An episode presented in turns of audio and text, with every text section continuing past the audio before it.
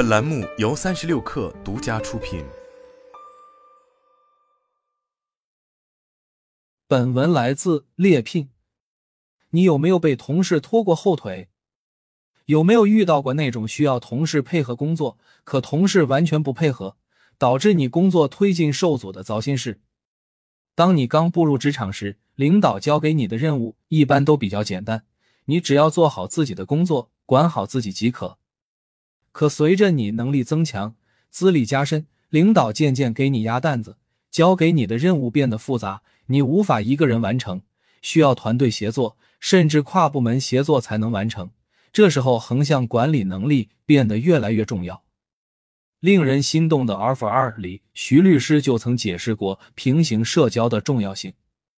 他说，新入职场的人可能只觉得向上社交是有效的，平行社交是无效的。但其实，在后续过程中，和平行的小伙伴的社交远重于向上的社交，因为他们才是你未来工作一起同行的伙伴，他们才对你的工作进行实务性的支撑。领导只是部署任务，你还是要靠小伙伴一起来完成任务。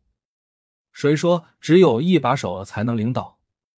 其实，哪怕你没有职位，横向管理做得好，一样能领导他人，而且还在给你的未来做隐性的投资。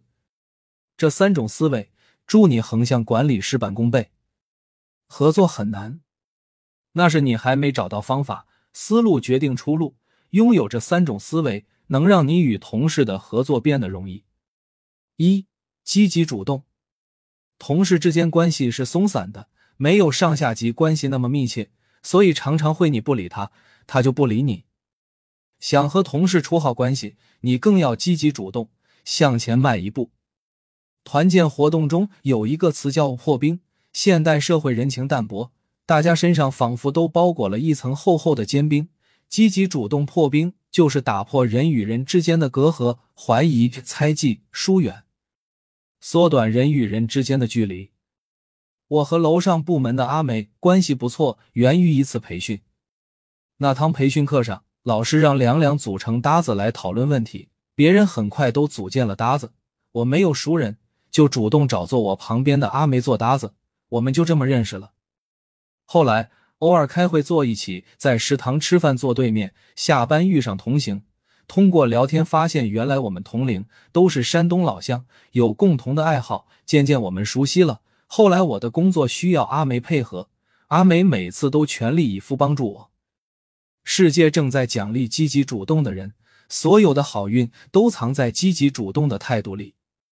二利他思维，日本经营之父稻盛和夫先生曾说过：“利他，凡事事事为他人着想，换位思考，事情总会出奇的顺利，内心也平静和充实。”前面提到的 Susan 为什么深得同事们的信任？和他打过交道的人无一不说他好，因为 Susan 对待每一位合作过的伙伴都发自内心想他人所想。比如他牵头的项目得了奖。奖励方案都会想到合作的小伙伴，即使没有争取到物质奖励，他也尽量为大家争取精神奖励。他们部门每年都有一些评优评先项目，Susan 每次都将这些小伙伴郑重推荐给部长。虽然这些奖励只有证书，没有奖金，但也是对自己工作的肯定。合作者都很感激 Susan，利他就是最大的利己。正因为 Susan 将心比心。换位思考，所以和他合作过的人都很乐意帮助他。只要斯斯一声召唤，他们赴汤蹈火，在所不辞。三麻烦他人，心理学上有个效应叫做富兰克林效应，指的是相比那些被你帮助过的人，那些曾经帮助过你的人会更愿意再帮你一次。换句话说，想让别人喜欢你，你就多麻烦他。比如，你的同事是位 X 高手，你找他请教某个函数用法，请求他帮你解决某个数据问题。也许你以为的天大难题，在他眼中只是区区小事。而他在帮助你解决问题的同时，自己也获得了成就感，他就更愿意付出，继续帮助你。好的人际关系就是这么麻烦出来的。不要怕麻烦他人，不麻烦他，你和他的良好关系也就无从建立。如何打造横向领导力？让职场更上一层楼。哈佛大学最受欢迎的职场沟通课程《横向领导力》一书给了我们答案：一、培养技能。别人凭什么被你影响？按你的思路去执行，你又不是他的领导。想让别人心服口服听你的，并不是件容易的事。职场上大家都有种慕强心态，都崇拜着强者和优秀的人。如果你有优秀的分析问题、解决问题的能力，大家自然愿意追随你。所以你首先要培养技能，打铁还需自身硬。二、明确目标。高效团队有一个重要的要素，就是有明确的目标。团队中每一个成员都清晰了解团队目标。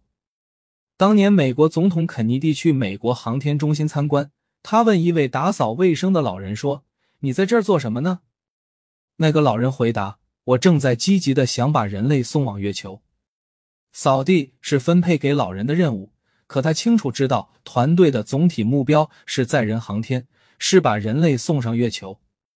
在这样的团队里工作，每个人都知道自己做什么，为目标而努力，团队就能产生一加一二的效果。所以。你要让你团队每个人都知目标，并且知道自己的任务跟这个目标相关，大家的工作就会变得高效。三、影响他人，都是平级的同事，你不可能像领导一样去要求他或者给他布置任务，你只能去影响他。而影响他人有个非常好的办法，就是提问题。提问就是引导他去思考，你再与他共同探讨解决方案。这实际上就在影响他的思维方式。之后，你再做示范动作，就能真正的影响他的行为。真正的领导者不需要职位，任何人都是潜在的领导者。学会巧妙影响他人，团队就是你的了。